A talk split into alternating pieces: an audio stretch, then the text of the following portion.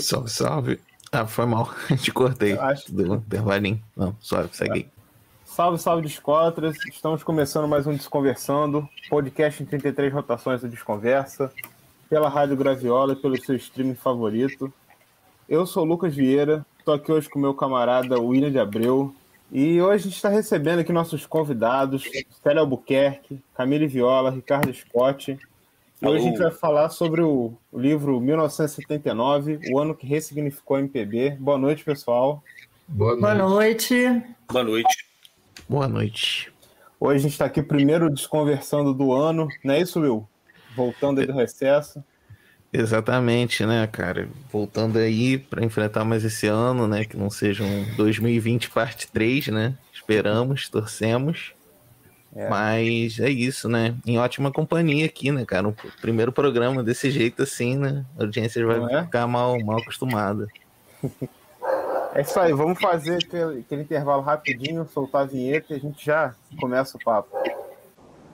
Uno, dos, uno, dos, tres,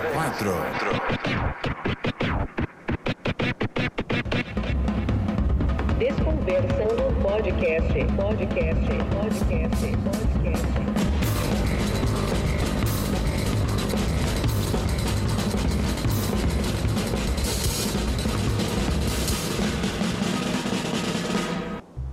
Sério, queria te pedir, você que é organizador do livro, para dar uma apresentada rapidamente, falar sobre ele para o pessoal conhecer, falar o que está rolando aí nesse momento. É, nós estamos aqui, somos quatro componentes do time de mais de 90 loucos do 1979, o ano que ressignificou a MPB.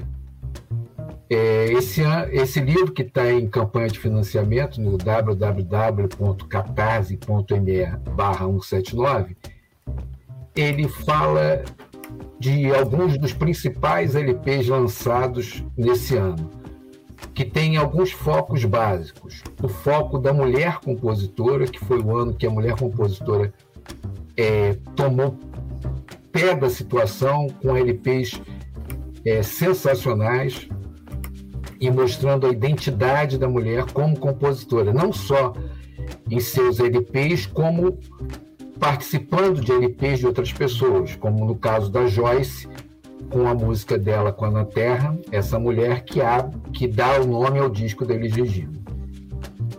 Tem também a anistia política, que a política começa a ver, a ser vista de outra forma, como a esperança que está surgindo. Demora muito até florir, mas ali começa a esperança.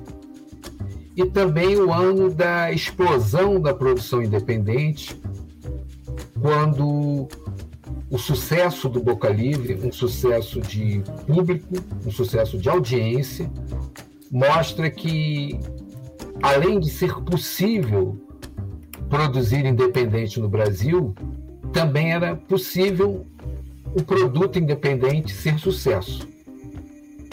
Eu acho que esse é o foco, são os focos do 1979, que é um livro que ele, por ser tão grande ter tantas pessoas participando, ele é um, um livro múltiplo que você pode ler e vai ler de várias formas, porque você tem o texto da Camille, que é um texto feminino falando de uma compositora, uma extrema compositora que se firmava no cenário da música brasileira. Tem o, o Fábio Júnior, que depois da, da fase Mark Davis fi- se firma como um cantor e um ator de sucesso. Esse disco do Fábio Júnior tem pelo menos dois grandes sucessos. Então é um ano que é muito rico e, e é interessante porque cada texto é escrito de uma forma com uma marca é, bem forte. Então é e é uma reunião de amigos de amigos que gostam de música. No caso da Camille é uma nova amiga e do Shot que já nos conhecemos desde 1973. É verdade. E no caso de vocês dois também. Na verdade, do livro 1973, né? Porque o Shot acho que nasceu nesse ano. Nasci em 74, você me conhece antes que eu nasci. Muito bom. É, Camille, queria te pedir para falar um pouco da sua participação no livro, sobre o álbum que você escreveu.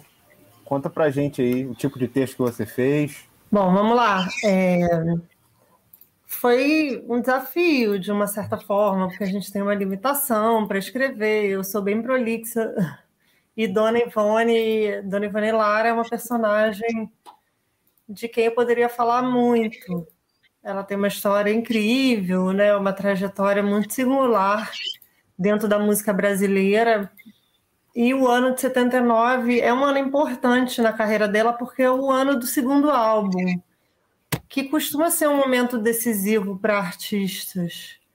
A dona Ivone Lara tinha sido super bem recebida no primeiro disco dela, no ano anterior, embora, na verdade, a dona Ivone Lara fosse uma espécie de segredo bem guardado da música brasileira, porque a carreira dela era muito longa, mas devido a diversos fatores, ela não tinha conseguido lançar um álbum solo, né? Mas ela já tinha gravações em coletâneas desde o início da década de 70 ali. E, na verdade, enfim, anteriormente ela já vinha compondo, né? É, a história dela é bastante conhecida ela no início da carreira pedia ao primo para apresentar os sambas dela, porque essa ideia eu acho que nem passava pela cabeça da sociedade de uma mulher ser compositora de samba, né? E ela já tinha provado que ela fazia muito bem, que ela era uma boa cantora, uma boa compositora, mas a gente sabe que é sempre uma prova esse segundo disco, porque muitos artistas, né? Na história da música brasileira mesmo, a gente tem muitos artistas que fizeram sucesso com um disco e depois a carreira nunca mais foi a mesma coisa, né? Verdade. Ela vinha de um momento bom, como o Célio falou, era um momento importante para as mulheres, porque antigamente existia uma regra, essas regras, né? Que até hoje a gente tem outras relativas a mulheres, por exemplo, que mulher não entende de música, é uma regra não falada, mas que ainda, sabe, existe para muita gente. Existia uma regra no mercado de que mulher não vendia disco. E justamente naquele período, é, o mercado começou a perceber que essa regra não tinha o menor fundamento. É, eu encontrei uma vez numa pesquisa uma matéria da Ana Maria Baiana, que é uma jornalista de música até hoje bastante conhecida, né? Falando justamente isso. Mulheres vendem disco. E aí ela trazia várias compositoras e intérpretes também que estavam quebrando barreiras. Na verdade, a Clara Nunes e a Betânia foram, que são mais intérpretes, né? Betânia tem algumas poucas composições, mas é, não passa de 10 composições ao longo da carreira, né? Mas elas foram as primeiras a quebrar a barreira de um milhão de cópias entre mulheres, e foi justamente nesse período. A Dona Ivone estava vindo do sucesso dela gravado justamente pela Betânia, Sonho Meu. Então era um momento de bastante expectativa em torno dela. É... No meu texto tentei resumir um pouco, não deu para colocar tudo, senão o Célio ia me matar. Já, eu já tinha estourado o texto, tive que cortar algumas coisas, mas tentei resumir da melhor maneira possível aquele momento é, que cercava o lançamento do disco Sorriso de Criança, que é o disco dela que sai nesse ano. Que é isso, né? A gente sabe que a década de 70 é uma década muito importante na nossa música e 79 não foi diferente e tem essas particularidades, né?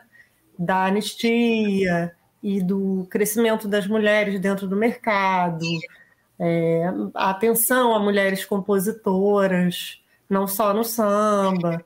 Então, acho que também isso reflete uma coisa da sociedade, porque as mulheres estavam também rompendo essas barreiras no, nos próprios costumes da sociedade, né? As artes acabam refletindo muito, né, do, uhum. Do tempo e do espaço onde elas acontecem.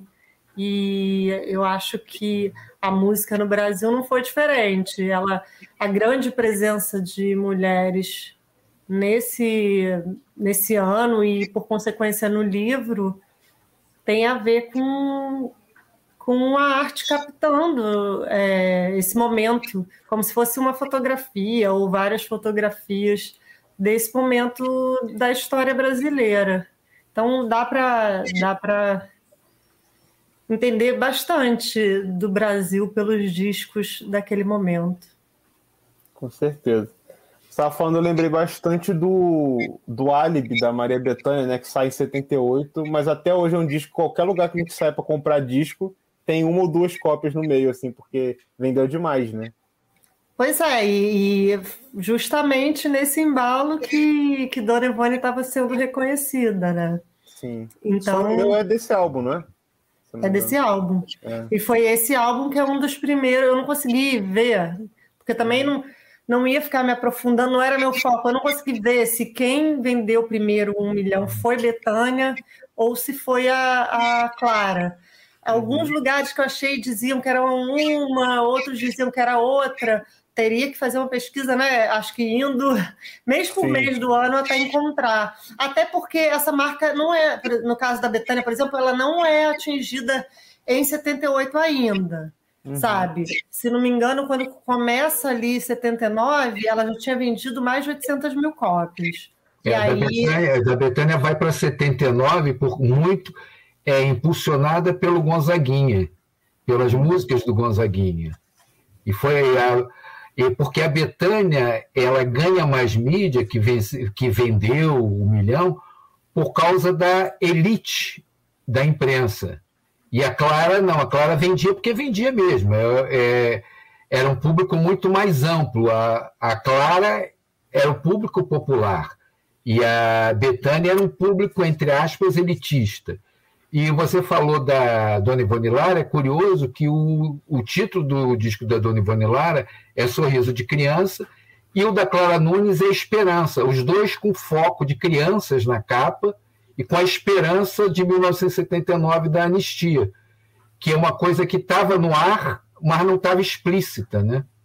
É, eu acho que é isso. Os artistas captam mesmo um sentimento coletivo às vezes, muitas vezes eles antecipam também, né?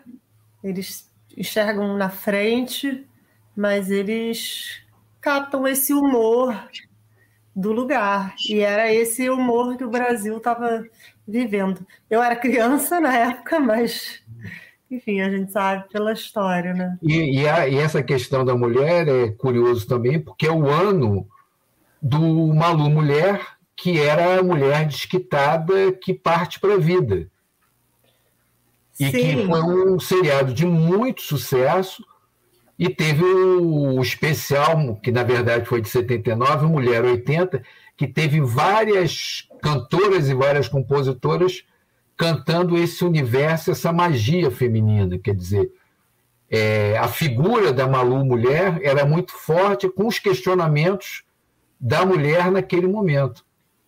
É, se a gente pensar que a lei do divórcio é de 77, isso marca, né? É um marco na mudança de costumes, porque. Com certeza. Até então, uma mulher que, que quisesse se livrar de um casamento, por exemplo, ela precisa, é, era considerado abandono de lar. Quer dizer, mesmo com a lei de divórcio, a coisa não foi, não mudou não assim magicamente. É, mas as pessoas podiam pelo menos se arrepender dos seus casamentos e tentar uma vida nova, né? É, antes a questão da mulher desquitada, né, era um estigma. E acho que esse período marca esse desejo, esse anseio da sociedade pela mudança, né? O anseio das mulheres pela mudança.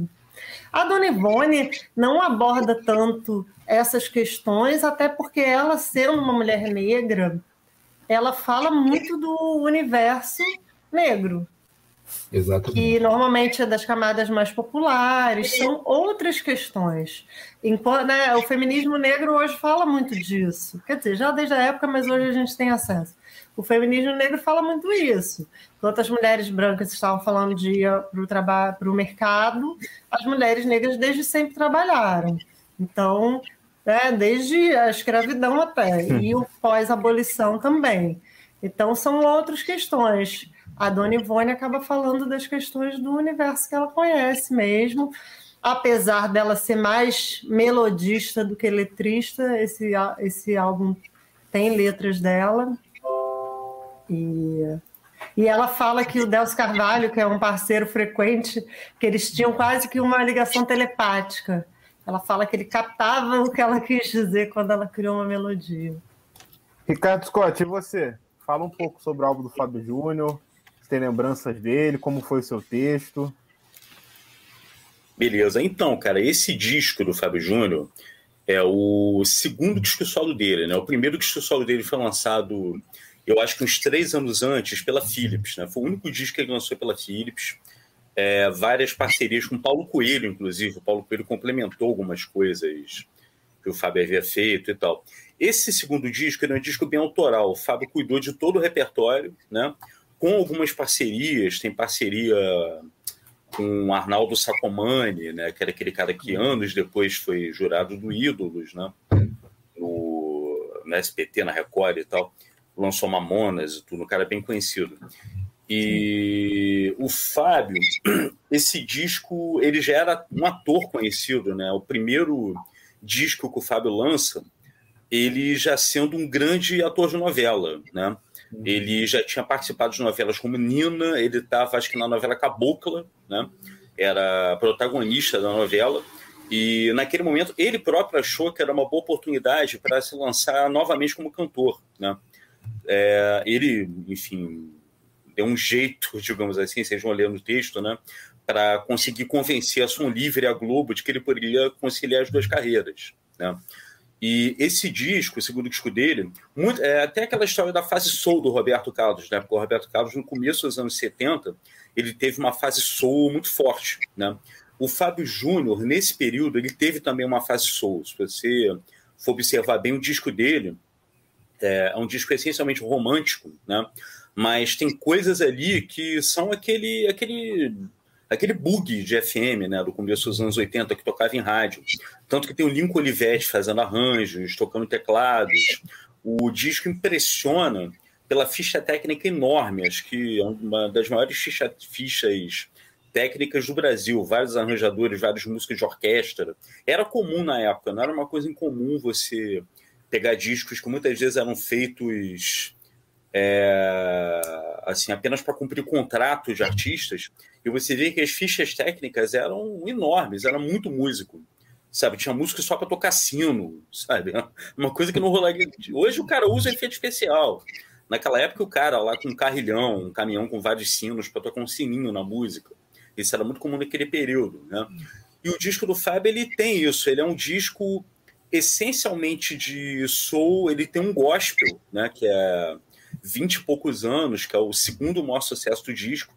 Na minha opinião, uma música que lembra muito Raul Seixas, inclusive. Se você pegar o drive do vocal do, do Fábio, né, a maneira como ele canta, você percebe que tem um Raul ali, né, que tem um, um Raul Seixas do começo dos anos 70, da época de Guita e tudo mais, habitando o vocal dele, né? Então, um disco que, assim, naquele período era, era uma coisa muito comum. Quando alguém fazia um som mais pop, essa pessoa era ironizada pela crítica, né? Sabe, se alguém, de alguma forma, fazia uma, uma MPB mais pop, mais voltada para sons dançantes e tudo mais, essa pessoa, ela entrava num limbo, né? num, num inferno, assim, que a crítica nunca ia olhar para ela da mesma maneira que via uma pessoa com uma proposta mais séria. Então, assim, o Caetano, quando começou a fazer uma música mais dançante, o Gilberto Gil, o Djavan, quando apareceu, ele. Djavan até que, era, até que ele ouvia muitas, muitos elogios, mas assim, como ele muitas vezes vinha com uma música mais dançante depois de determinado momento, ele foi produzido pelo Warren Foster, né, que era um produtor americano, ele teve que ouvir muitas críticas, né? Isso acontecia muito naquela época. Né? No caso do Fábio, eu vou te falar que, assim, O disco dele, você até viu uma crítica ou outra falando bem e tudo, mas era o tipo de lançamento que sequer era considerado música brasileira. Era uma música mais para pop, para tocar em rádio e trilha de novela, basicamente para vender disco, né? Até pela posição dele de galã, de ator, cantor e tudo mais. É um disco fantástico. Acho que todo mundo que, que ouvir vai ter contato com uma maneira de fazer pop, né?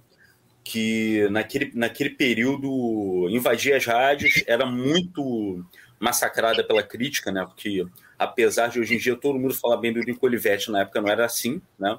Todo mundo falava mal dele, todo mundo falava mal de qualquer artista que tivesse uma perspectiva mais pop para mostrar seu trabalho, né?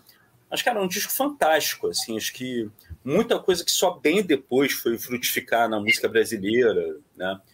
É, sabe, se você pensar, por exemplo, no J Quest, sabe, em bandas mais pop do, dos anos 90 e tudo, cara, isso tudo já estava no som do Fábio Júnior, entendeu? Já estava no som que ele que ele fez naqueles discos com os produtores que trabalharam com ele, com os arranjadores, com os músicos e tudo. Eu acho um disco bem legal. Você estava falando até, lembrei que foi uma coisa que até a gente teve, conversou naquela reunião sobre o livro, né? É, e tava pensando assim sobre o Lincoln Olivetti, foi um cara que foi ressignificado, né? É. Aí queria pedir para vocês falarem também, Célio, Camille, sobre esse termo, né? E ele está no título do livro, o ano que ressignificou o MPB. Queria que vocês comentassem sobre essa ressignificação que ocorreu nesse ano. Porque, na verdade, até essa palavra é, ela precisou surgir porque 1973, o ano que reinventou o MPB, veio naturalmente.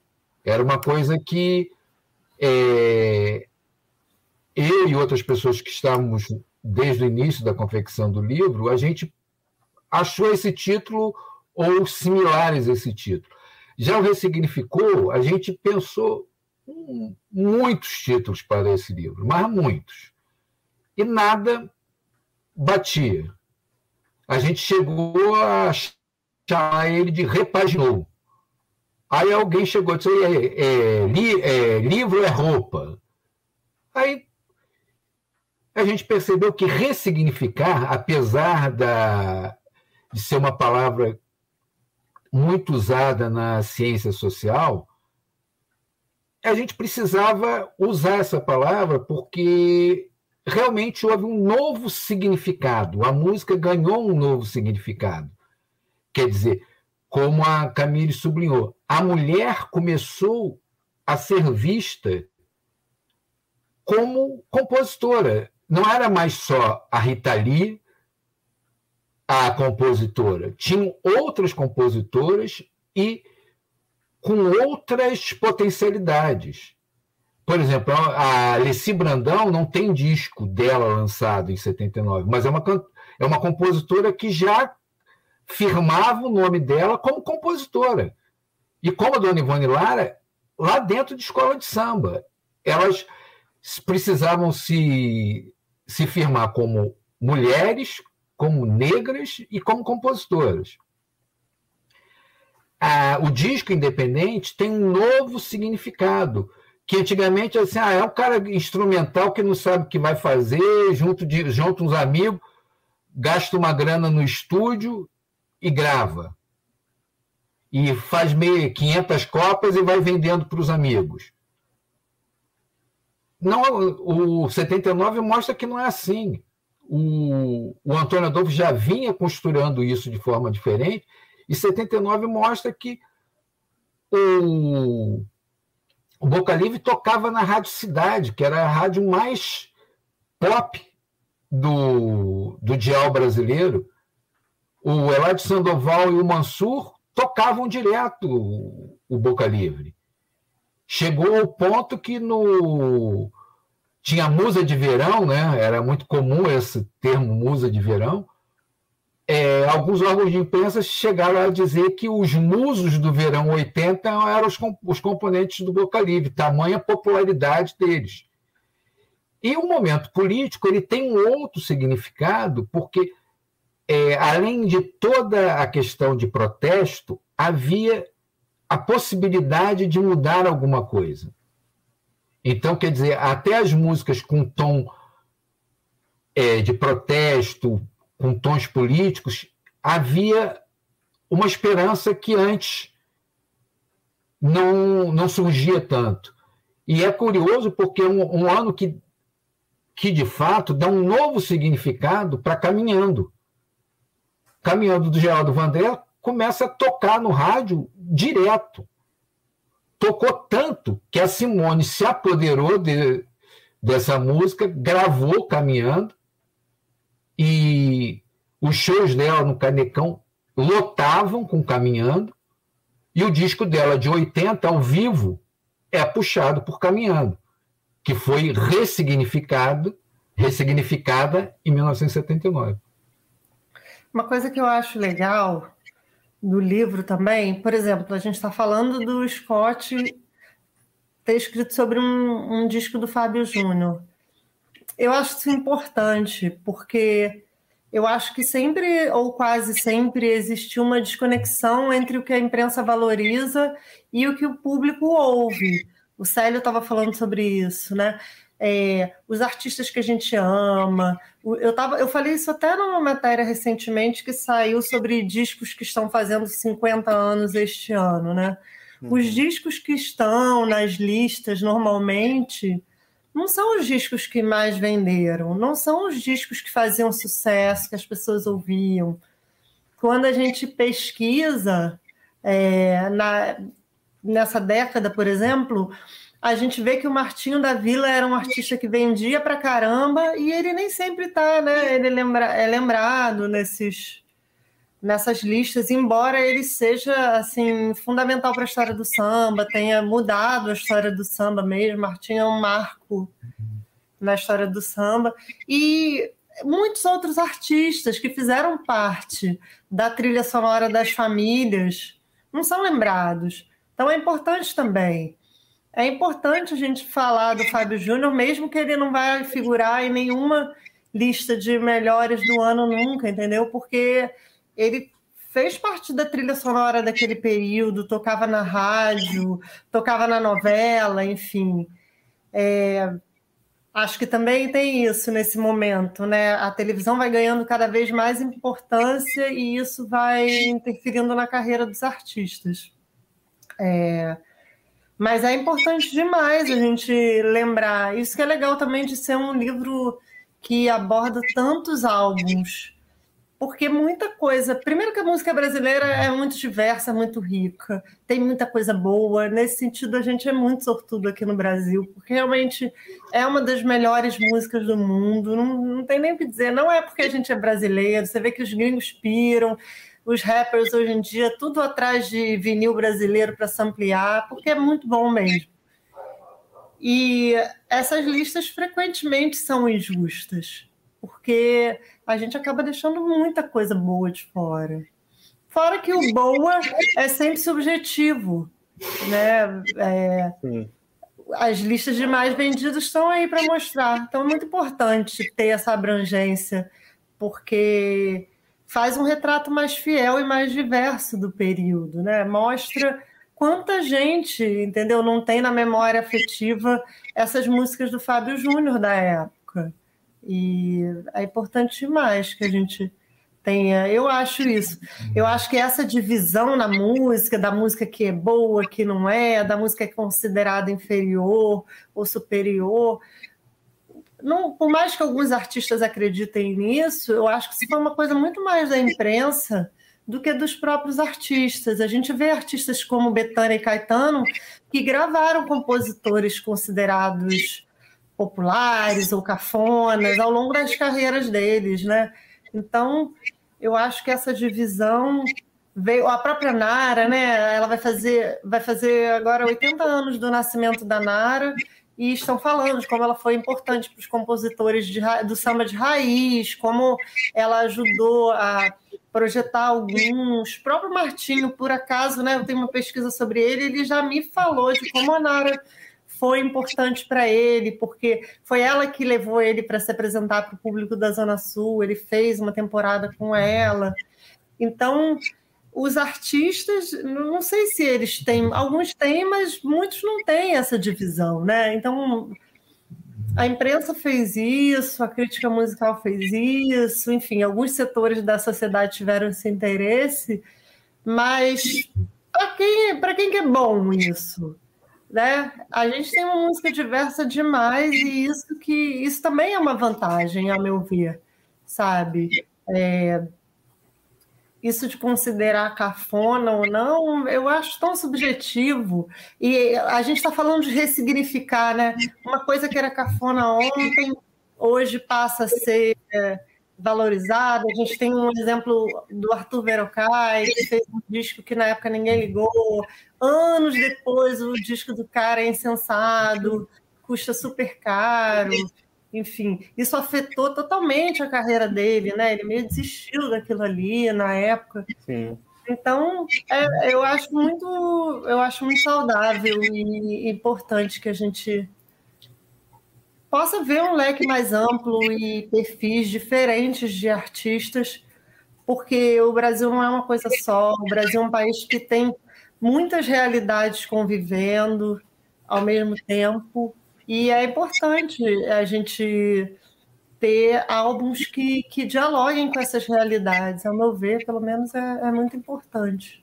O Camille, quando você falou da, do dia a as músicas da, das famílias, e o Short falou que não houve, dificilmente tem havido críticas sobre o, o LP do Fábio Júnior, os discos mais populares do Fábio Júnior, do Odair José, do Agnaldo Timóteo, eles acabavam ganhando resenhas nas revistas mais de tom popular, como o caso do Fábio Júnior, da Amiga.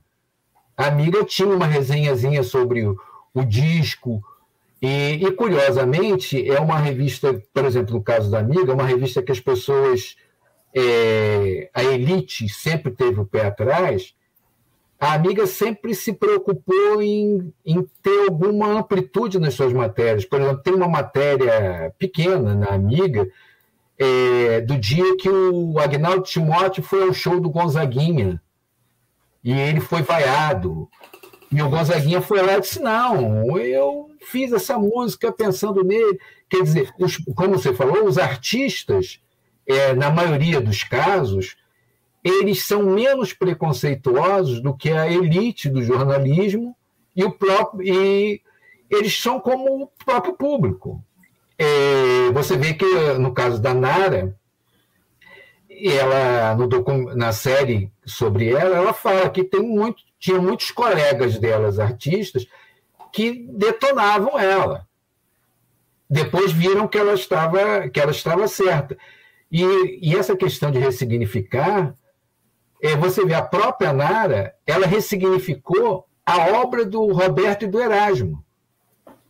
Quando ela gravou um, um, um LP só com músicas do Roberto e do Erasmo, o próprio Menescal falou assim: Nara, você tem certeza? Ela disse: Tenho.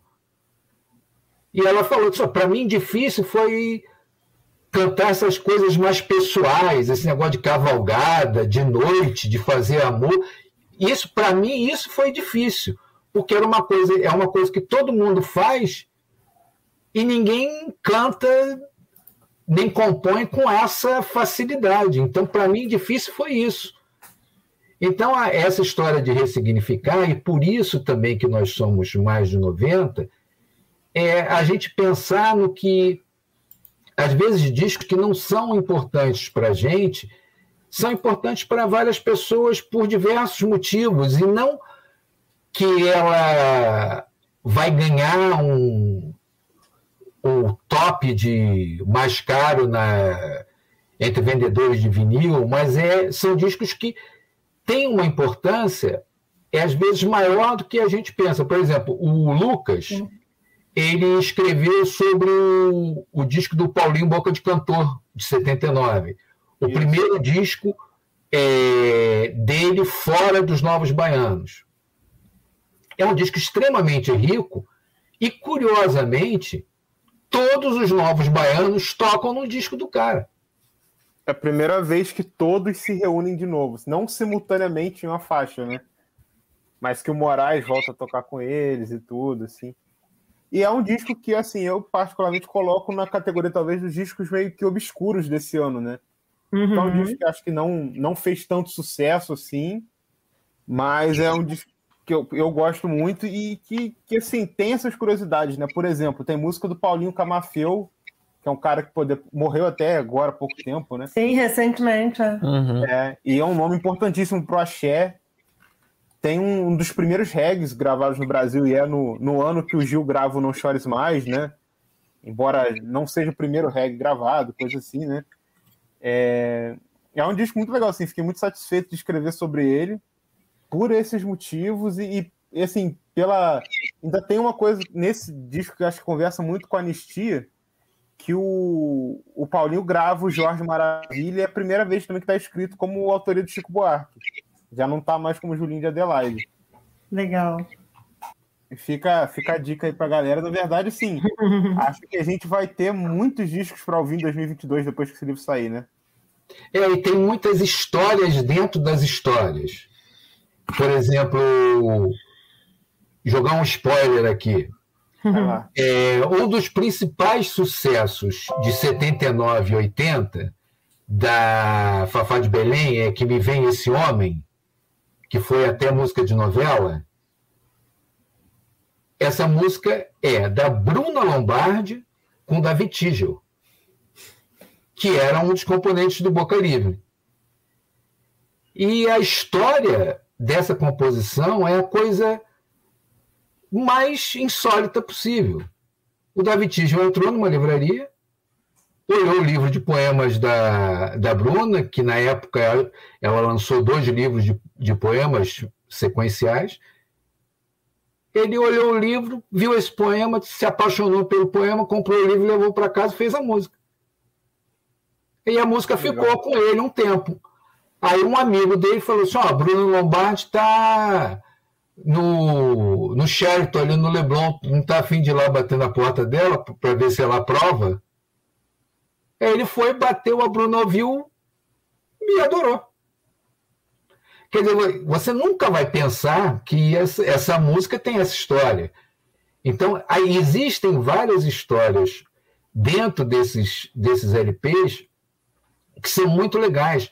O do Paulinho Boca de Cantor é um disco também que tem tanta história, a capa é, tem, tem histórias, a vida dos Novos Baianos, ela tem uma. Quando o Moraes sai, os Novos Baianos viram outro Novos Baianos. Sim. Mas quando eles acabam, eles criam carreiras é, praticamente muito diferentes, porque o Pepeu, apesar de estar com a Baby, ele tem uma levada, a Baby tem outra levada, o Moraes tem outra levada, e é o ano que o Moraes faz, faz sucesso com a música inspirada na, na frase do João Gilberto, né? que o João Gilberto viu uma moça descendo com a roupa na, na cabeça. A lata na cabeça, né? Uhum. É, lá vem o Brasil descendo a ladeira. E o Moraes pegou esse, esse mote e fez um, um dos maiores sucessos da carreira dele. Sim. E é legal, acho que a Camille pode falar sobre isso, é a força que essa mulher compositora tem nesse ano, porque você tem uma jovem de 19, 20 anos, que é a Fátima Guedes, que vem com uma le umas letras contundentes e o, o, as músicas são só dela. Tem a Ângela Rorô com aquela coisa rasgada que a Betânia percebe e leva para ela. E tem a Marlene Miranda antes de mergulhar no universo indígena, mas já com os pés é, no barro indígena, e que cantam uma música que é, tocou com muitas crianças que o Sai Guarabira gravou, que é o Marimbondo. Então a, a Camille talvez tenha mais, é, talvez não, tem mais cabedal para falar sobre isso. É, eu acho que a gente já tinha falado um pouco no sentido de das mudanças mesmo que as mulheres estavam batalhando na sociedade naquele momento. E eu acho que as mulheres sentiam que acho que até hoje a gente tem isso, né? Se for falar, até hoje o número de compositoras em comparação ao de compositores, pelo menos registrados no ECAD e nas associações, é muito díspare. É tipo 8% de mulheres. E aí um pequeno número não declara, que não declara gênero e o resto homem. Ainda é muito difícil porque depois de Mulher Não Vende Disco, se criou um, por um tempo ah, as mulheres brasileiras são boas intérpretes. Né? Tinha, foi uma lenda que seguiu essa história, depois que as mulheres mostraram que elas vendiam discos. E aí, essa, essa, essa, esse foco nas mulheres compositoras, eu acho que vem muito disso, desse momento em que se discutia a mulher na sociedade brasileira. Acho que é essas mudanças que a gente falou, a questão do divórcio, a televisão mostrando as mudanças de comportamento, anseios das mulheres, é, planejamento familiar, que é uma coisa que, sei lá, década, uma década antes não se falava tanto. Né? E as mulheres começaram a poder falar sobre isso e e avançando mesmo no mercado de trabalho. A gente sabe que o meio artístico era muito difícil para as mulheres, né? Tinha, era muito, tinha muito estigma no início. A própria Dona Ivone fala que, mesmo ela sendo de uma família de músicos, ela tinha um tio que era músico, é, depois ela se casou e o sogro dela era tinha criado uma escola de samba é, que acabou meio que dando origem ao Império Serrano. E mesmo ela tendo crescido nesse ambiente musical, ela cresceu também ouvindo que música não era para mulher, que música não era coisa boa e tal. E isso é, acontecia em várias camadas sociais, né? não só no subúrbio, nos subúrbios onde Dona Ivone viveu. E as, essas mulheres, nesse período, elas estão também buscando isso. Você citou Rorô, Rorô ainda vai além, porque lésbica e, e, escreve sobre, sobre amar mulher. Então, enfim, ainda mais barreiras sendo quebradas. A gente vai ter nos anos 70 outras artistas é, lésbicas que falam sobre mulheres nas músicas, mas a Rorô a gente sabe que foi um enfim, foi meio um furacão, né? Quando ela. É, literalmente foi um furacão, né? Que é, vive uma cantora, né? É, e. Mas, enfim, a gente. A gente até hoje. Acho que hoje a gente vive um novo momento de destaque das compositoras, as compositoras gravando a si próprias, porque a gente sabe que elas enfrentavam dificuldades. É, a Cris Fuscaldo, que também está no livro, né, fez uma pesquisa de doutorado sobre isso, e ela já falou algumas vezes sobre como a Joyce, por exemplo, quando foi lançar o primeiro disco, é, a gravadora não quis que ela gravasse só músicas dela, e isso acontece com várias compositoras, né? Várias compositoras a própria Dona Ivone, ela tinha uma produção grande. Ela poderia gravar só músicas dela, mas ela acaba gravando outros compositores também. É, embora a maioria né, desse álbum de 79 seja mesmo dela. Porque existia uma descrença.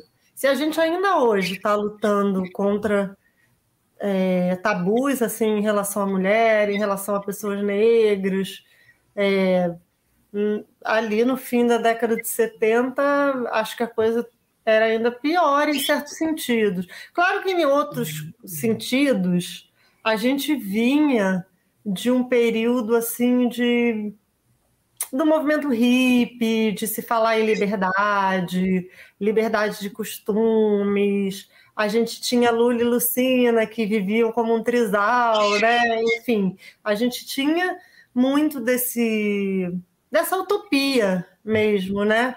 No mundo e que também reverberava no Brasil, apesar da gente ter vivido a ditadura, de ter sido um período é, muito pesado, muito obscuro, porque acho que também é, é, normal ter esses extremos, né, de utopias, de anseio por liberdade, quando você está vivendo num ambiente muito duro, num ambiente de muita restrição, um ambiente violento, um ambiente que vai contra as liberdades individuais, e o Brasil estava vindo disso desde né, a primeira metade da década de 60, e se intensificou com o AI-5, enfim.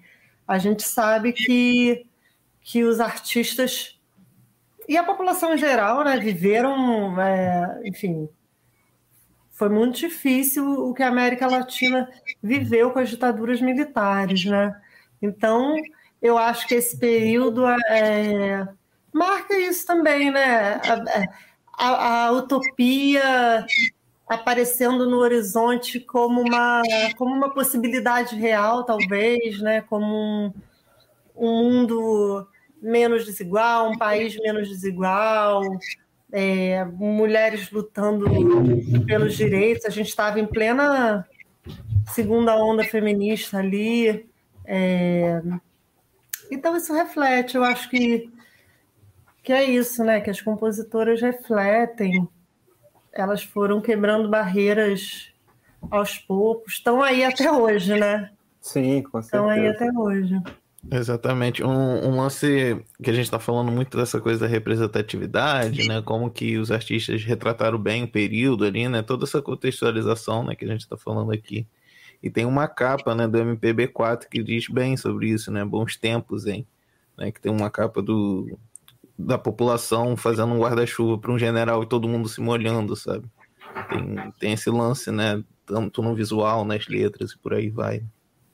É, Sim. capa histórica, né? É, é, porque as capas do, do vinil, né, já uhum. se, se prestavam e a gente tem artistas que se destacaram, tanto é, ilustradores como fotógrafos que, que se destacaram, né, pela, por fotos é, ah, clássicas, né, do período e, uhum. e eu acho que existia mesmo é, tinha a TV, enfim, o visual ia ganhando importância dentro do mercado da música, né? Eu acho. Depois, então, foi cada vez mais, né? Com videoclipe, é. tudo. Na verdade, desde né? aqueles videoclipes do Fantástico aqui no Brasil, enquanto lá fora tinha MTV, depois a chegada da MTV uhum. aqui, hoje com com streaming, né? O YouTube, pô, todo mundo hoje em dia já lança as músicas com vídeo praticamente. É, já se fala, já é muito real os álbuns visuais, né? Exatamente. É um Agora tem até os visualizers, né? Que são tipo é. Um, que é também uma, uma, uma coisa que acho que, que vai andando paralelamente à forma como a gente consome a música. Quando a gente consumia só com vinil e tal, era o encarte, a capa. E aí hoje com o streaming, o visualizer seria uma coisa que tem a ver com a música, né? Que, tem, que remete ao aqueles tocadores de MP3, que ficava aquelas imagens psicodélicas, e aí hoje fica essa imagem. Enfim, é, eu acho que dali já, já vinha esse crescimento né, da importância do, do visual dentro da indústria da música. Total.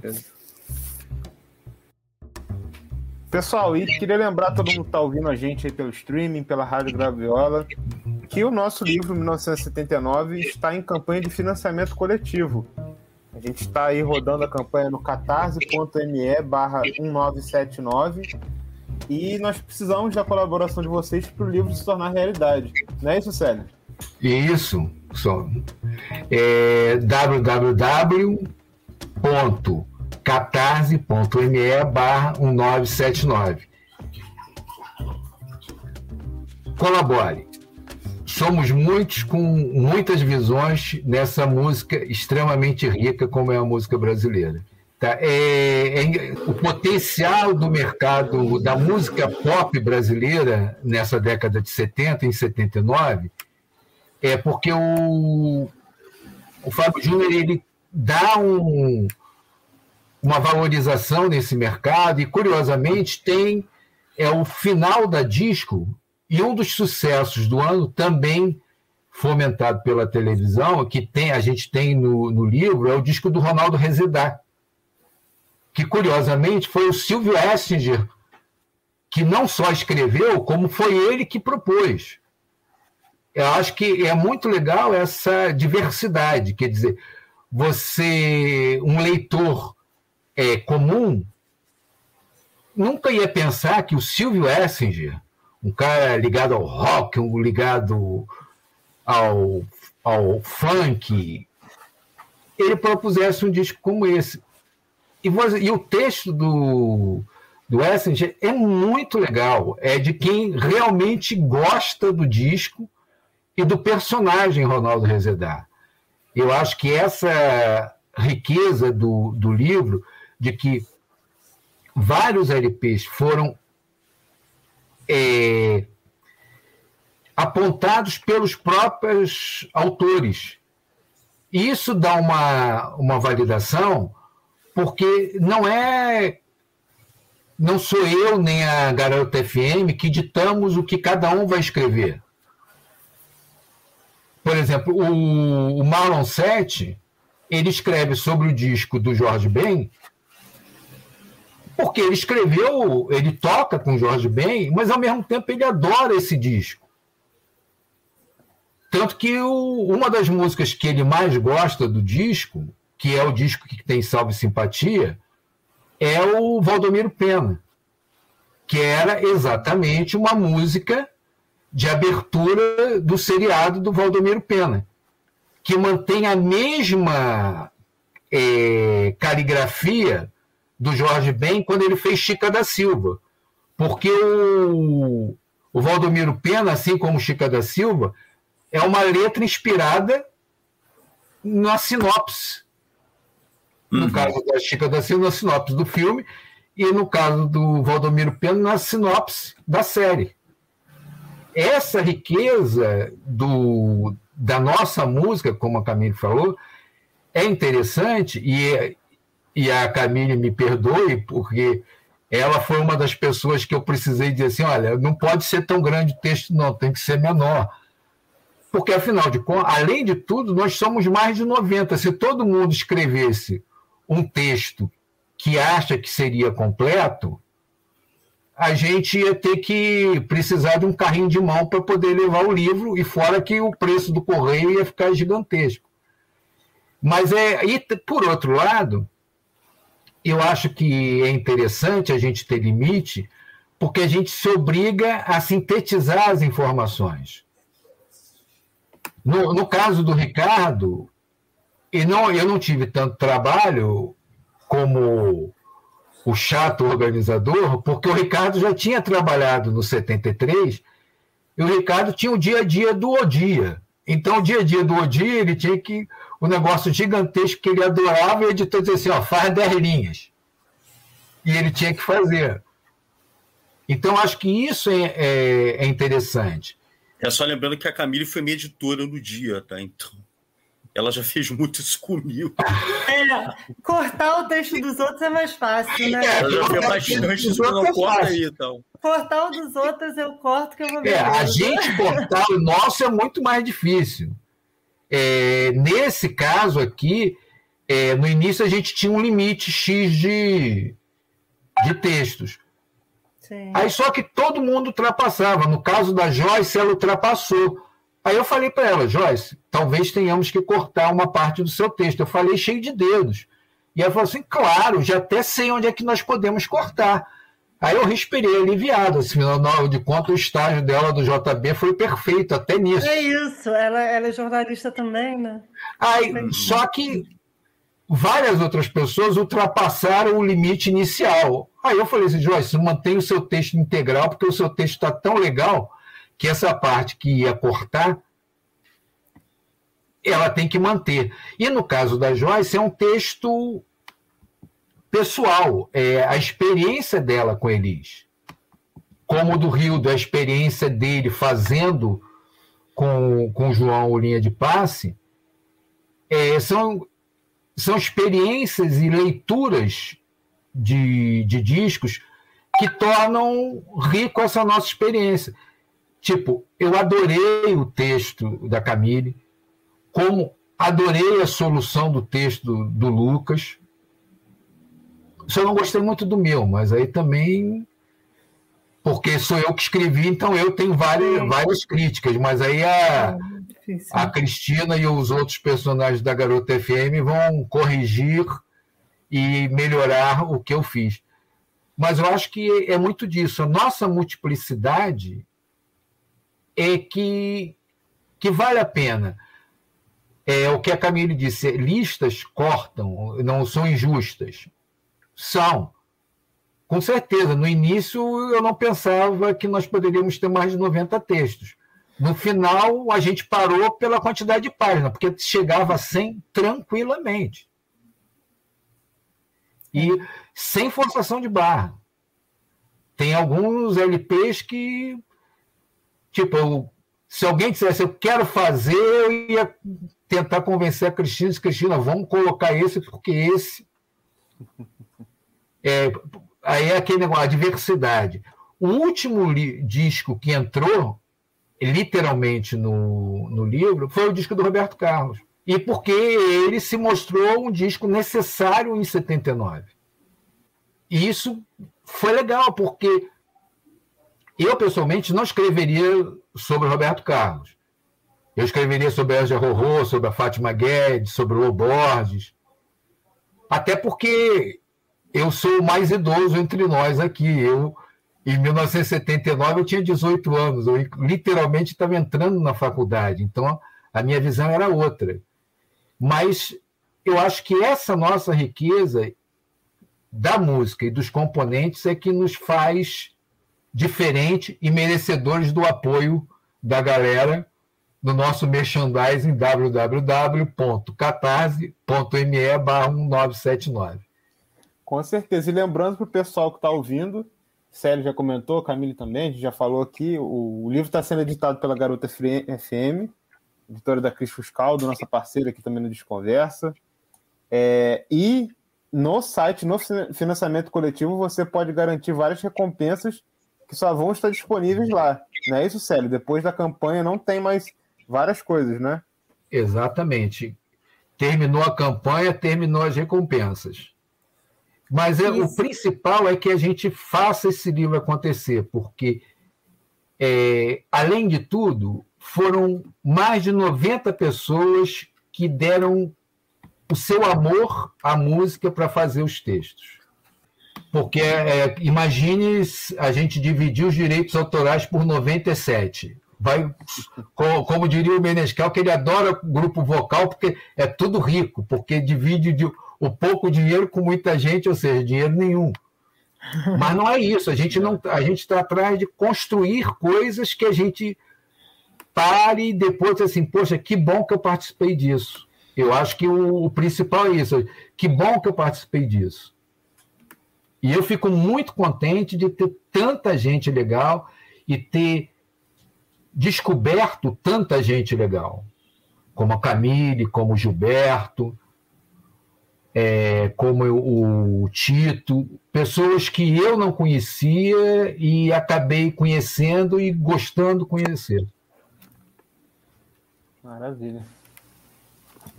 É, sem querer puxar a brasa para sardinha, é legal, é, assim, falar que é um tipo de livro para você ter em casa, né? Porque para quem gosta de música, uhum. porque justamente por fazer esse retrato bem amplo desse período e como o Lucas falou, lá no site tem recompensas, por exemplo, a Garota FM é uma editora de livros de música e tem os outros livros como recompensa.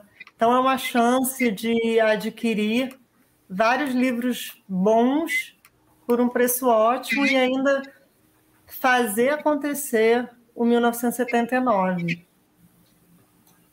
É, total. Eu já garanti o meu, né? Já ajudei lá, já compartilhei, vou continuar fazendo isso, espalhando, porque realmente, né, cara? como você bem falou, né, tem essa problemática das listas, essas coisas todas, né, que sempre acaba puxando a sardinha, muito do gosto pessoal, né? E por aí vai, né? Então o livro vem trazendo também outros lados, outros discos, né? Alguns esquecidos, né? Principalmente dando um enfoque para essas outras galeras, né? Outras pessoas. Isso é muito interessante, né? E comentando Ai. também sobre esse lance que o Célio falou, né? Vocês comentaram, né? Do, do texto ter, um, ter que ficar mais sintetizado e tal. Isso é legal que faz você procurar mais sobre aquilo, né? Né? O texto ali, leu, putz, tal fulaninho tocou, aí você vai lendo o livro, descobre que participou, isso acontece muito, né? Quem lê muita ficha técnica sabe. Então você vai puxando, vai descobrindo. E assim, realmente é um livrão, né? Assim, de presente para ter ali na cabeceira, para ter ali na mesinha do centro da sala. Tem que ser, você que tá ouvindo a gente, curte música, vai lá no site, no nosso site, o vai ter o link. E chegue junto, gente. Vamos, vamos fazer acontecer, né? Botar esse livro aí na rua. e é muito legal saber essas histórias. Ai, desculpa, Scott. Não, não, pode ir, pode ir. Não, só ia dizer que é muito legal saber essas histórias, né? Quem gosta de música ama saber essas histórias. Exatamente. De bastidores, de contexto. É muito legal. Eu amo quando eu sei, eu tô louca para ler os outros textos. Tô muito curiosa, porque tem vários livros, vários discos que eu gosto, é, outros que não conheço tanto. Então, eu acho que é uma chance de descobrir tanta história boa. É só um, complemento a essa história de discos interessantes, essas coisas. É, o disco do Antônio Adolfo, o Vira-Lata, eu tinha chamado Bruno Tis para escrever sobre o disco do Antônio Adolfo, porque o Bruno toca piano, eu conheci ele quando nós trabalhávamos no Jornal do Brasil, e em um determinado momento ele falou assim, Célio, não vou escrever mais. Eu disse, mas por quê? Esse texto é do José Emílio Rondó. E eu, no fundo, queria chamar o Zé Emílio, mas eu não tinha nenhuma intimidade com o Zé Emílio. E no que eu convidei o Zé Emílio, foi sensacional, porque o Zé Emílio está construindo uma biografia do Antônio Adolfo. Ah, que legal. Então, é, ele pegou as histórias que o Antônio já tinha do Vira-Lata e colocou novas histórias, e o texto ficou, assim, sensacional. E nessa, o, o Bruno Tis, entre aspas, tinha ficado sem LP. Aí a gente pesquisando disse assim: ah, então vamos fazer o disco do Azimuth. Que o disco do Azimuth 79 só foi lançado no exterior. Só que a gente vai descobrir, durante a apuração, que o disco do Azimuth foi indiretamente um disco independente. Que, como o Azimuth e o Som Imaginário, principalmente na década de 70, eram os músicos que tocavam em quase todos os LPs, né? O Azimuth nos, L- nos LPs da Philips e o Som Imaginário nos LPs da, da Odeon, mas também navegavam em outras gravadoras, no caso do Azimuth, bastante na Tapecar. Então, o, o Mamão conta que, durante as gravações, como eles são músicos de estúdio, tinham muitas horas de estúdio, eles acabavam de gravar e sobravam horas de estúdio. Então eles começaram a gravar um disco para eles. E o disco ficou pronto, guardado. Aí um executivo da Tepicar, numa feira internacional, pediram a ele um disco novo de música brasileira. Aí o executivo falou com, com o Mamão e com os outros Azimuth. Eles mandaram o LP, a Master, né? Foi o primeiro LP internacional do Azimuth. Olha aí. Então, é, e se não fosse essa multiplicidade de, de pessoas, de conversar, de trocar, seguramente o LP do Azimuth não estaria no livro. Uhum. Mas deixa eu só complementar uma coisa que você tinha falado até, sério, da questão do dessa época do pop brasileiro, né? Muita gente fala da questão do rock brasileiro em 82, com Circo Voador e tal. Assim, eu acho que quem acompanhou bem a música brasileira por volta de 78, 79, 80, já estava mais ou menos sabendo o que viria depois, entendeu? Porque naquela época de 79 você teve aquele estouro todo da Rita Lee, você teve a onda disco aqui no Brasil, né? Tudo bem que já era uma a onda disco lá fora já estava em total decadência, já tinha virado uma coisa até meio, digamos assim, fora dos princípios originais do que era a onda da disco music e tudo. Mas tinha o disco do Ronaldo Rezedati, uma série de coisas saindo que eram meio próximas disso, né? É, em 78, por exemplo, até Raul Seixas gravou disco music, né? Porque tinha Judas, que era uma, uma música meio disco, né? E isso foi frutificando durante 79, durante 80 e tudo mais. Aí teve onda bug, né? Então, assim, essa questão toda do rock brasileiro que veio depois, ela era um, assim, ela era um reflexo disso, sabe? Ela era um reflexo dessa junção de ondas, né? Tanto que a primeira banda que fez sucesso no rock brasileiro era uma banda que já vinha um pouco desses tempos do, do era uma banda da geração da galera aqui no Frenetic Dancing Days, que era Blitz, né? Era uma banda que vinha com informações dos anos 70, né? A Blitz, ela eu comparo muito a Blitz com essas bandas tipo eu até esqueci o nome daquela banda, aquela banda que cantava White Punk são dope, esqueci o nome deles, cara. Essa música fez sucesso pra caramba nos anos 70, mas eu esqueci o nome do grupo, cara. Pior que é uma banda que eu gosto, assim, no... The Tubes. Putz, uma banda meio parecida com The Cars, que eram bandas que vinham de heranças anteriores e juntavam aquilo com a, com a New Wave, né? Então, é, nada mais natural do que o começo do rock brasileiro ser um pouquinho essa continuação, não era exatamente uma ruptura. Tudo bem que você tinha os punks, né? o punk brasileiro, é, eu acredito que quem não esteja no livro, quem não tinha disco em 79, mas as bandas já vinham de 79, né? O Cólera, por exemplo, estava começando desse período, 79, 80, por aí. Mas não tinha disco gravado, só foi ter disco gravado nos anos 80. Né?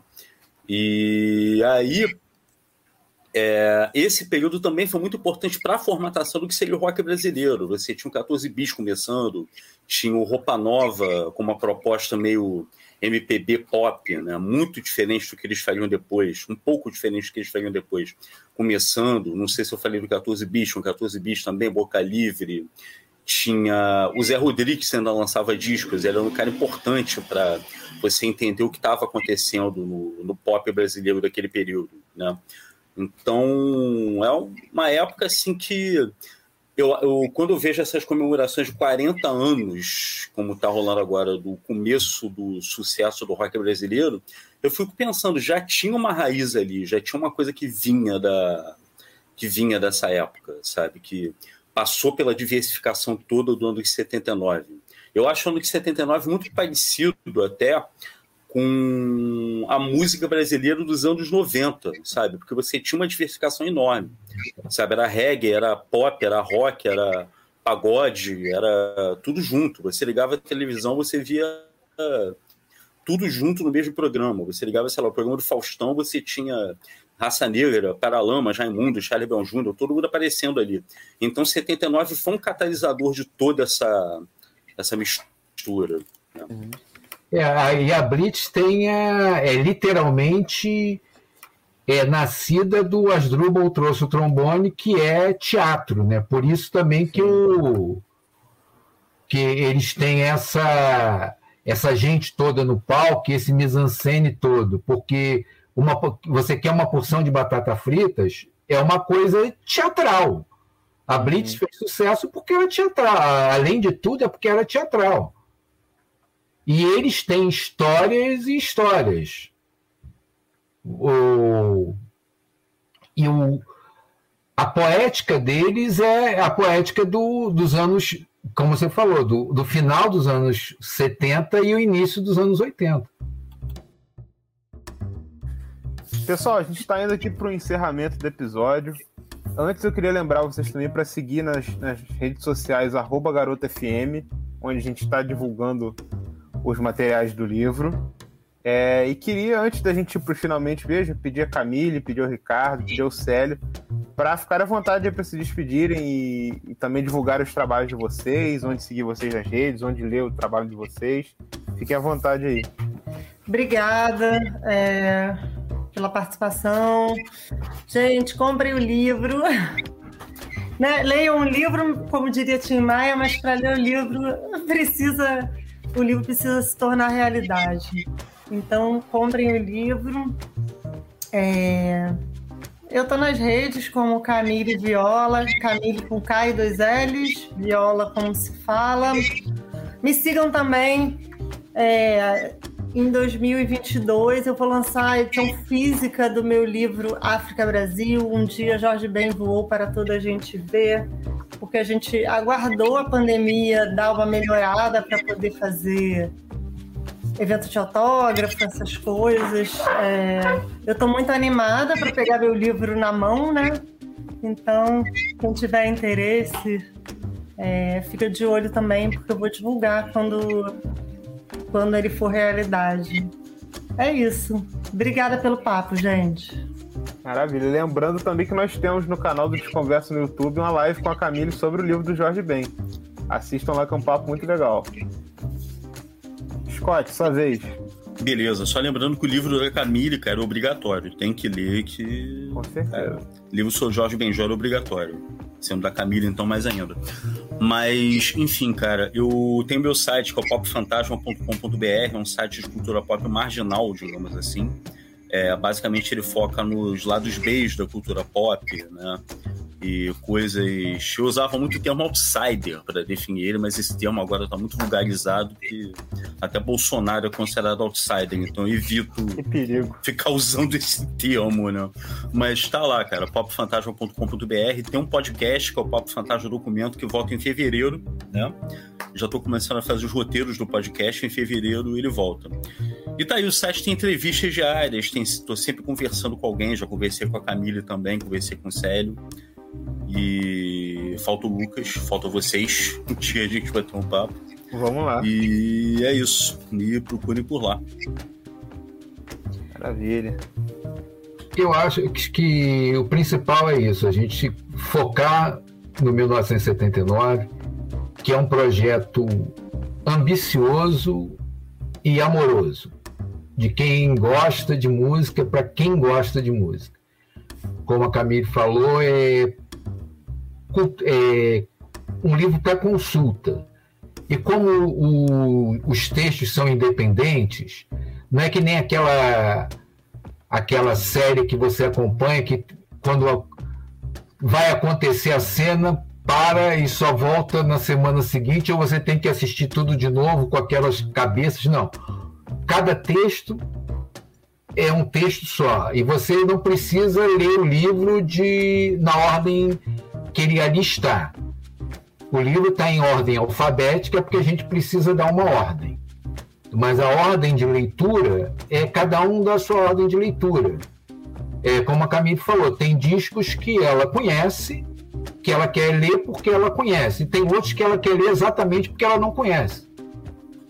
No 1973 foi assim, e no 1979 a gente está ampliando. É, nós temos uma página do 1979 no Instagram, temos uma página no Facebook, mas o principal é que todo mundo unido para, como a Camille falou, tornar o livro físico, para a gente segurar na mão. A Camille esperou muito para ter o, o livro dela do Jorge Ben na mão. A gente quer esperar menos que a Camille, que ela tenha esse livro na mão num tempo muito mais rápido. E vai depender das pessoas que colaborarem lá no www.catarse.me barra 1980, 1979. Estou parecendo esse locutor de rádio que narra o jogo todo e ainda aproveita o espaço para falar o patrocinador. E a gente É só isso. tem 16 dias, gente. Então, 16 dias. quem tiver interesse, corre lá para tornar esse sonho realidade. Corram lá que vai ser um, é um livro de colecionador, cara, para quem se interessa por música brasileira, por música pop, música de um modo geral. É um livro de colecionador, é um livro que você não vai, assim, daqui a 10 anos você vai manter ele na sua estante, feliz da vida, como você de repente mantém o livro de 73, porque é um livro para consulta. Se você em algum momento quiser pesquisar alguma coisa sobre música brasileira, quiser saber como é que era a música da época, como é que era a cultura da época, ele tá lá.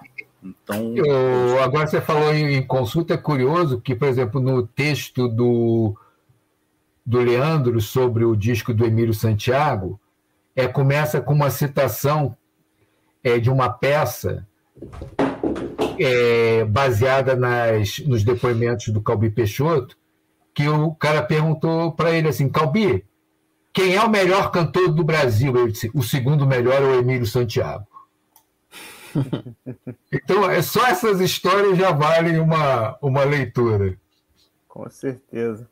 E a gente sabe que no país que a gente está vivendo hoje, né, com tudo que está acontecendo aí, memória é tudo, né? Então, comece o ano incentivando a memória da música brasileira, comece o ano incentivando a pesquisa sobre música brasileira, a preservação da, da nossa história e compre o livro.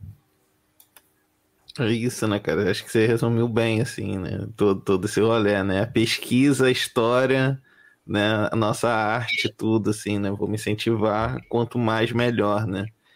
E é isso, assim, eu tenho o 73, tá lá em casa, vou lendo em partes, aí tem isso, aí tropeço num disco, aí, pô, 73 tá lá no livro, aí vai lendo, ouvindo, ouvindo, lendo, né? Então é isso, né, cara? Faltam 16 dias, né? Um pouco menos, né? Quando o programa for ao ar. Mas vamos fazer acontecer, cara. Tem, tem que rolar mesmo. E é isso, né? Que todo que a gente comentou aqui, né? Ter na estante, ter ali na, na cabeceira, dar de presente, vai ser sempre um guia temporal, sabe? É? Não vai ter essa coisa de ter ficado datado, vai ser sempre um guia para referência, etc, etc, etc. Então, assim, vamos fazer acontecer. É, agradecer Camille, Célio e Ricardo o meu amigo Lucas, meu parceirão, tá junto aqui. Hoje não teve o Vitor por problemas técnicos de internet. Vocês notaram Verdade. hoje que não teve nosso editor, que vai fazer esse trabalho um maravilhoso. um beijo, Vitor. E é isso, né? Acho que é isso, é isso, né? Falta só uma coisa, né, Will? Que tem todo episódio. O quê? Aquilo? Aquilo. A surpresa? A surpresa. O Nelson Mota deu a nota que hoje o som é rock and roll. E aí, como é que vai ser hoje Vamos com os lá. três? Então, Diz deixa eu aí. contar para vocês. Todo episódio a gente pede para o convidado ou os convidados indicarem um disco relativo ao tema. Hoje tem que ser um disco de 79, mas vou pedir vocês para que não seja o que vocês escreveram. É, para mim é fácil, é o Salve Simpatia, foi um dos primeiros discos do Jorge Ben que eu comprei em CD. É, quando eu soube que alguém já ia fazer, eu fiquei muito enciumada. Eu falei, quem vai fazer? Como assim? Quem vai fazer que não sou eu? Ah, é um disco clássico, tem Yves Bruxelles. Quem não conhece o clipe do Fantástico, procure agora. Caetano e Jorge cantando essa música. Enfim. É... Ah, eu acho que também o Gilberto escreveu sobre um disco da Elsa que é um disco meio obscuro da carreira da Elsa, Senhora da Terra. Acho que vale a pena também, porque é um disco que foi lançado digitalmente há pouco tempo e é um disco que meio passou batido na época. E, e assim, traz a Elsa com a voz assim é, no ápice, eu acho. É muito bom também. Enfim, fica difícil, né? Se deixar, mas acho que esses dois. É, são dois discos que eu ouvi bastante. O Salve Simpatia me acompanha há muitos anos já. E o Senhora da Terra foi uma descoberta mais recente. Maravilha, Camille. Muito obrigado. Célia Albuquerque. Já que a Camille escolheu dois, ela, ela, deu, ela deu uma desviada e escolheu dois. E eu estava querendo, pelo menos, escolher dois. Então, os meus dois, é o disco do Loborges, Via Láctea, que é sensacional, é literalmente a maturidade do Loborges depois do disco do tênis. É um disco muito, mas muito bom. E o primeiro disco da Fátima Guedes, que o primeiro disco da Fátima Guedes é sensacional e é, é a questão de geracional mesmo, né? Porque a Fátima é um pouco só mais velha do que eu, e na época que lançou o, o disco, eu estudava na, na SUSE, em Jacarepaguá. Eu fazia a faculdade na SUSE, em Jacarepaguá, e a gente era vizinho da Fátima Guedes na Praça Seca, ela ainda morava na Praça Seca. E a gente chegou a entrevistar ela para a faculdade. Então é um disco. Fora que o disco é sensacional, é um, uma obra de arte a cada faixa. Então, esses dois, para mim, eu ouvia e ouço até hoje. Muito bom. Célio, obrigado aí pela participação. Vamos que vamos. Ricardo Scott, agora é com você. Bom, vou escolher dois discos também. É, cara, um disco que marcou muito minha infância era o foi o disco da Rita Lee, lançado em 79, que é o Que Mania de Você. Eu me lembro de eu ter ganho, assim, ter ganhado esse disco quando, sei lá, quando ele saiu, acho que alguém me deu de presente e tal. Até hoje é um dos meus discos, assim, preferidos, assim, na dúvida. Eu sempre digo, na dúvida, ouça Rita Lee. Então, esse disco, assim, sempre foi aquela coisa do tipo, não sei o que eu quero ouvir, então acabo ouvindo. Então, já ouvi um milhão de vezes, né? E, cara, um disco que eu tava me lembrando, que eu tenho vinil aqui, mas eu tenho que achar onde ele tá, assim, ele tá meio sumido aqui, é o disco do Globo de Ouro, de 79. É o Globo, tô olhando pra ele aqui no Discogs. Olha É o aí. Globo de Ouro volume 5, que era uma, uma coletânea né, da, do programa da Globo, né, da, daquele paradão da Globo, Top of the Pops da Globo, né? E, cara, é um disco que impressiona muito pela diversidade, né? Você tinha desde a Lilian, né, da dupla e Lilian, cantando Sou Rebelde, até o de Cro cantando Olha Rima, até o Fábio Júnior, né, o, que tá no, no meu texto cantando Pai, né? Que era uma música daquele disco mesmo que tá no, que tá no livro. Você tem Jane Erundi cantando Por Muitas Razões Eu Te Quero. Tem Francis Jaime, cara. Impressionante. Assim, era uma. Sabe, é um bom. Digamos, é um bom retrato de como aquele ano é, foi, diversi, foi diversificado. Que, pô, no mesmo disco você levava para casa, sabe, Jair Rodrigues, Lilian, é, Carlos Alexandre, Francis Jaime e tal, cara. Muito maneiro. Você imaginar que isso tudo foi sucesso e que uma rádio, num dia inteiro, tocava isso tudo, cara, muito fantástico. Muito bom. Excelente. Bom, minhas duas indicações, acho que todo mundo que me conhece já espera que eu vou falar. A primeira é o Nightingale, que é o disco do Gil lançado para o mercado internacional. É um disco excelente, várias versões de músicas dele em inglês. É, tem Maracatu Atômico. É um discão para você que não conhece, porque ele acho que não saiu realmente no Brasil, né? Só saiu lá fora. Quem souber me corrija, mas acho que realmente foi isso. E o segundo realce, para completar, porque é um descasso também, timbres maravilhosos, é, o fim da trilogia da trilogia C, não, da trilogia Rê. E é isso, gente. Ouçam Gilberto Gil sempre. O, esse disco saiu em CD depois na caixa. Ah, em CD, isso. Ali, Eu achei que era para escolher do livro, mas tudo bem, eu mantenho as minhas escolhas porque são escolhas afetivas. Eu acho que tem muita coisa maravilhosa no livro que a gente tem que ouvir. Ah, com certeza, com certeza. William de Abreu, suas escolhas. Cara, eu vou indicar é, um que eu gosto bastante. Toco também, saudade de tocar na pista, que é o do Azimuth, né? O Light as, as a Fader. E o outro que eu amo demais, assim, eu ouço esse disco toda semana, que é o Linha de Passe do, do meu querido João Bosco. Nossa, esse, esse disco eu ouço desde, desde pitiquinho, né? Um disco que me acompanha, assim, em casa, né? Almoço de família, essas coisas todas. Então, assim, bom. esses dois, né? Dentre tantos, né, cara? Tanta coisa assim maravilhosa que a gente é isso. Faz um outro episódio só indicando o disco que foi lançado, que tá no livro ou não, né? Sem dúvida. Maravilhoso. Mas é isso. É isso aí, pessoal. Agradecer aos convidados, agradecer a todo mundo que está ouvindo a gente na Rádio Graviola no streaming. Dizer a vocês, quem puder, fique em casa e dizer a todos: tomem vacina, usem máscara e usem álcool gel. Daqui a pouco a gente está de volta. Um prazer começar essa nova temporada do Desconversando com vocês. E até o próximo episódio. Abraço e 33 rotações para todo mundo.